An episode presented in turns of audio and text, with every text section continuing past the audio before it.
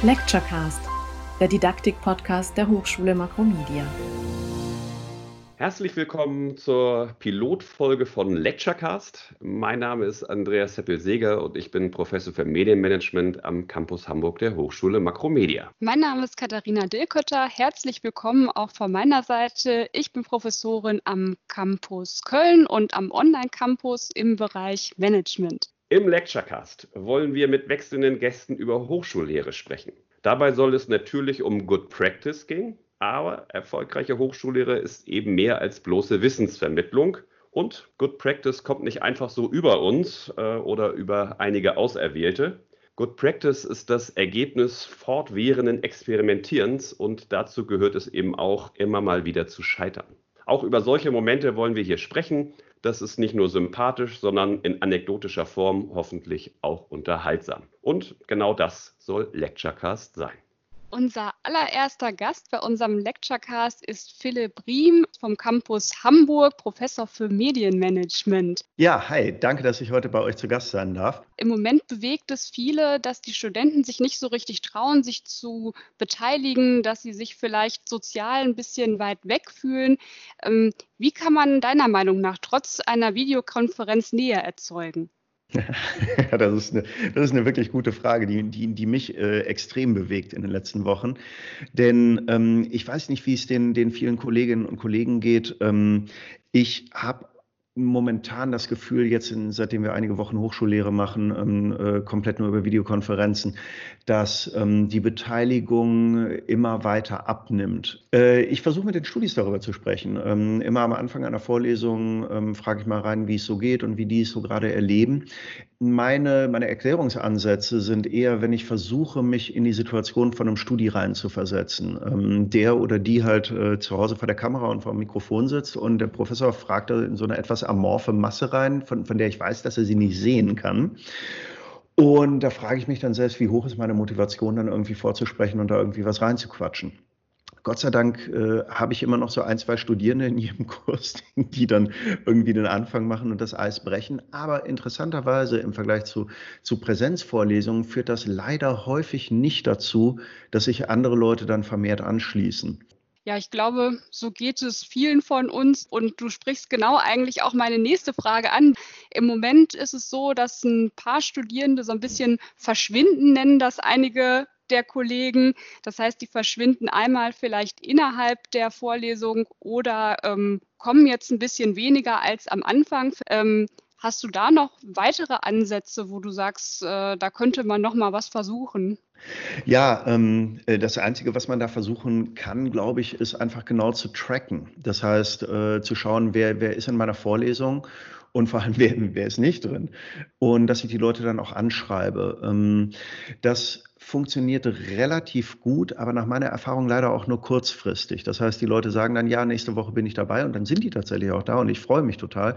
Und eine Woche später sind sie dann auf einmal wieder nicht mehr dabei. Und ähm, äh, das ist aber auch ein Job, wo ich mich frage, ob unsere Studis nicht auch ähm, eine gewisse Art von Eigenverantwortung dafür haben. Aber Philipp, sind das nicht äh, zwei unterschiedliche Dinge? Das eine ist die Partizipation, von der du das Gefühl hast, sie würde jetzt über den Semesterverlauf äh, langsam absinken. Und das andere ist ja die Sichtbarkeit der Studierenden in der Lehrveranstaltung selber.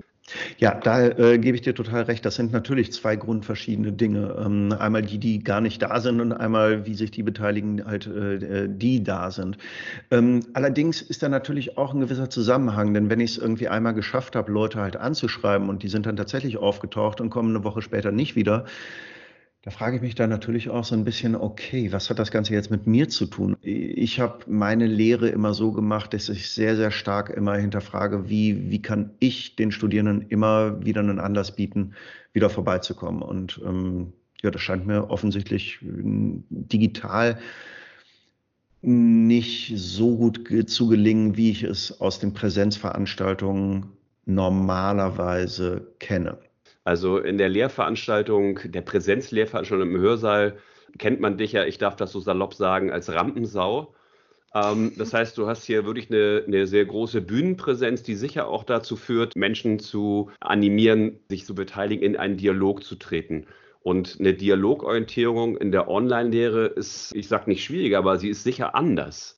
Ähm, ich ich habe so ein paar Ansätze, die ich äh, von, einem, äh, von einem anderen Anbieter damals mal mitgekriegt habe. Das war ein internationales Programm, so ein Google-Programm war das und ähm, äh, die hatten schon sehr, sehr viel internationale Erfahrung damit, wie man halt Leute digital aktivieren kann. Und äh, ich habe beispielsweise von denen gelernt, ähm, dass es häufig so Kleinigkeiten sind, die ähm, über den Erfolg oder Misserfolg von Aktivierung äh, entscheiden. Also beispielsweise, dass ich als äh, Sprecher versuchen sollte, möglichst Augenkontakt mit der Kamera zu halten. Was in der Lehrsituation natürlich irgendwie extrem schwierig ist, weil, weil wir relativ viel PowerPoint unterstützt machen und ich Leute dann durch einen PowerPoint-Chart führen soll, was ich in dem Moment gerade nicht sehe. Das ähm, hat tatsächlich zur Konsequenz bei mir in der Vorbereitung, dass ich mich auf eine Online-Lehre sehr viel intensiver vorbereiten muss als auf eine Präsenzlehre, wo ich ab und zu einfach dann mal irgendwie auch, auch an einem Chart mal ein bisschen mehr hängen kann. Das heißt, ich muss im Vorhinein schon sehr viel genauer wissen, was will ich zu diesem und jenem Chart irgendwie loswerden. Und ähm, dann so weitere Kleinigkeiten, zum Beispiel einfach mal die Teilnehmenden zu fragen, ähm, von wo aus sie gerade zusehen, aus welcher Stadt. Und ähm, dann kann man vielleicht mal irgendwie noch so ein bisschen äh, kommentieren, äh, ja, ich habe heute Morgen auf der Wetterkarte gesehen, dass es bei euch in Dresden äh, heute sehr viel wärmer werden soll als in Hamburg. Das heißt, ähm, dass ich versuche, sowas wie eine soziale Nähe zu konstruieren von meiner Seite aus. Äh, ich weiß nicht, wie es euch geht äh, in der digitalen Lehre, aber ich habe das Gefühl, ich brauche extrem viel länger, um durch meine Inhalte durchzukommen, als wenn ich in der Präsenzlehre bin. Ich weiß noch nicht ganz genau, woran das liegt. Ähm, vermutlich an dem mangelnden Feedback, weil ich, weil ich nicht sehen kann, nicht abschätzen kann, ob die Leute es verstanden haben. Und dann hänge ich digital immer noch eine Erklärung mehr dran, die wahrscheinlich komplett überflüssig ist.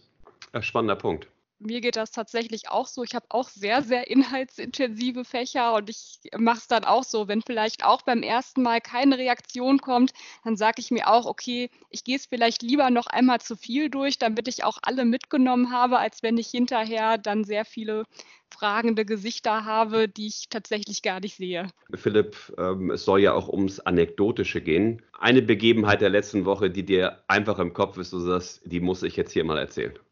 Oh, das war die Begebenheit, ähm, als ich, als ich eine kurze Panikattacke gekriegt hatte. Die Studis waren gerade in der Übung und ähm, äh, ich vor dem Rechner dann irgendwie ein bisschen rumgegoogelt habe und irgendwann anfing halt zu essen und zu trinken und zu gähnen und ich eine kurze Panik äh, kriegte, ob ich tatsächlich meine Kamera ausgeschaltet hatte.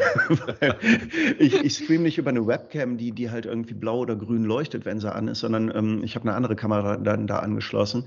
Und da habe ich mal echt ganz kurz irgendwie, als ich mich dabei ertappte, wie ich also wirklich ähm, so von, von der Kamera saß, wie, wie ich nicht gesehen werden möchte. Gott sei Dank, Gott sei Dank, die, die, die Kamera war nicht an, aber ich glaube, wir haben ja alle über WhatsApp irgendwie auch diese Videos weitergeschickt gekriegt, wo auf einmal Leute in einer Videokonferenz nackt zu sehen sind oder so. Und ähm, ich gehe mal davon aus, dass es den Studis ganz genauso geht. Deswegen habe ich mir tatsächlich auch abgewöhnt, die Studis dazu krass aufzufordern, ihr Video einzuschalten, obwohl ich es gerne machen würde. E, ehrlich gesagt, am allerliebsten würde ich es verbindlich durchsetzen, hochschulweit, dass unsere Studis sich verpflichten, die Kamera einzuschalten. Ich habe von vielen Unternehmen nämlich gehört, die gerade ganz viel über Team-Meetings machen, die berichten können, dass ähm, Meetings, wo die Leute verpflichtenderweise die Kamera anhaben, ähm, sehr viel effizienter sind, weil die Leute sich halt eben auch nicht gehen lassen und einfach eine gewisse innere Grundhaltung viel eher bewahren. Und ähm, ich tatsächlich auch, äh, sorry Andreas, ich, ich hoffe, ich spreng den Zeitrahmen nicht, aber vielleicht kannst du es Ich schneide ihn einfach raus. Ähm, äh, ich, ich bin Mitglied der Gender und Diversity Kommission und da hatten wir zum Beispiel auch mal darüber äh, zu entscheiden, welchen Ratschlag wir geben wollen, ob Studierende mit muslimischem Background ähm, bei uns äh, teilweise vollverschleiert äh, in den Unterricht kommen sollen oder dürfen. Und wir haben da damals sehr, sehr viel darüber diskutiert und die Mehrheit, ähm, zu der ich nicht gehörte, ist zu der Meinung gekommen, dass wir das am Campus nicht wünschen, weil wir glauben würden, dass dadurch die, die Kommunikation nicht gelingen würde. Und dann frage ich mich manchmal, ja, aber letztendlich, was ist es denn dann anderes, wenn wir unseren äh, Studis einfach durchgehen lassen, dass sie ihr Video sehr konsequent nicht anschalten? Das ist ja quasi wie vollverschleiert in eine Vorlesung zu kommen. Ich würde es mir eigentlich gerne anders wünschen, ähm, dass die Leute sichtbar sind, auch um ihrer selbst willen. Und du hast es ja richtig antizipiert. Ich gehe auch davon aus, dass viele Studierende, das hatten sie vorher schon, das wissen wir quasi aus der Begegnung vom Campus, ihre Kamera zugeklebt haben, äh, aus Unsicherheiten, schlichtweg auch vor Missbrauch. Und ich glaube, das sind alles so Dinge, die äh, auch mit hineinspielen, wenn es darum geht, quasi den Blick in Wohn- oder Schlafzimmer zu eröffnen. Ja, genau. Was man vielleicht noch berücksichtigen sollte, ist, dass viele Studierende ja vielleicht nicht in ihrem voll ausgestatteten Homeoffice mit hübscher Bücherwand sitzen, sondern viele sitzen ja vielleicht in ihrem alten Kinderzimmer. Ja, das ist tatsächlich äh, ein Punkt, den, den, den, man, den wir, glaube ich, nicht vergessen dürfen. Ähm, machen wir uns nichts vor. Also ich habe mich ja auch bei Videokonferenzen immer dabei. Also gerade wenn Leute bei Microsoft Teams ihren Hintergrund ähm, äh, gepixelt oder, oder irgendwie anders verfremdet haben, ich warte immer auf den Moment, wo das mal für, eine, für einen Bruchteil einer Sekunde nicht funktioniert, weil ich natürlich wissen will, wie sieht es bei denen zu Hause aus. Ähm, äh, und ich, äh, natürlich finde ich das auch bei, bei Studis, aber ich finde es dann halt doppelt sympathisch, wenn jemand halt vor einem geöffneten Kleiderschrank sitzt, der, der im Hintergrund ist. Ähm, aber auf der anderen Seite, klar, die wollen nicht, ähm, dass das irgendwie gesehen wird. Katharina, hast du noch äh, eine Frage, eine letzte Frage, die du Philipp stellen möchtest? Ja, ich glaube, das ist unsere allerletzte Frage des Podcasts. Von daher würde ich wieder an dich zurück übergeben. Ah, ja, sehr gern. Ähm, wir wollen nämlich unseren Gästen immer zum Abschluss die immer gleiche Frage stellen. Nämlich, Philipp, was sind deine drei Tipps für gute, erfolgreiche Hochschullehre? Erstens, sei gut vorbereitet. Ähm, und damit meine ich, sieh zu, dass du, dass du aktuelle Beispiele bringen kannst und dass du ähm, vor der Veranstaltung schon weißt, was auf welchem Chart äh, gezeigt wird und was du dazu erzählen willst. Ähm, das zweite ist, sei authentisch. Also versuch dich nicht zu verstellen, sondern ich, ich kriege häufig als Feedback, dass ich halt auch manchmal einfach drauf losplappere und mich hinterher nochmal korrigiere. Aber das ist ja auch nicht der Anspruch, dass wir, dass wir druckreife Sätze irgendwie in der, in der Lehre abliefern. Und dazu gehört gehört dann auch drittens der Punkt, sei ehrlich. Und ähm, dazu gehört, dass ich beispielsweise auch in vielen Fächern äh, in der BWL, zum Beispiel wenn es in Richtung Finance geht, ich manchmal auch dann sagen muss, Leute, ähm, äh, da verweise ich euch lieber an Professor oder Professorin so und so, denn da bin ich tatsächlich auf ganz dünnem Eis. Und ich habe in den elf Jahren an der Makromedia noch nie schlechte Erfahrungen damit gemacht, dass mir das hinterher irgendwann vorgehalten worden wäre, sondern eher, dass die Leute dankbar sind, ähm, wenn man auch mal eingesteht, dass man halt in, nicht in jedem Feld, was man unterrichtet, immer ähm, die, die, die absolute Expertise hat. Klasse. Ganz herzlichen Dank, Philipp. Vielen Dank, dass ich zu Gast sein durfte. Von dir kommt kein Dankeschön, Katharina. Ne? Oh, ich wollte jetzt nicht reingrätschen. nee, vielen, vielen Dank, Philipp. Lecturecast, der Didaktik-Podcast der Hochschule Makromedia.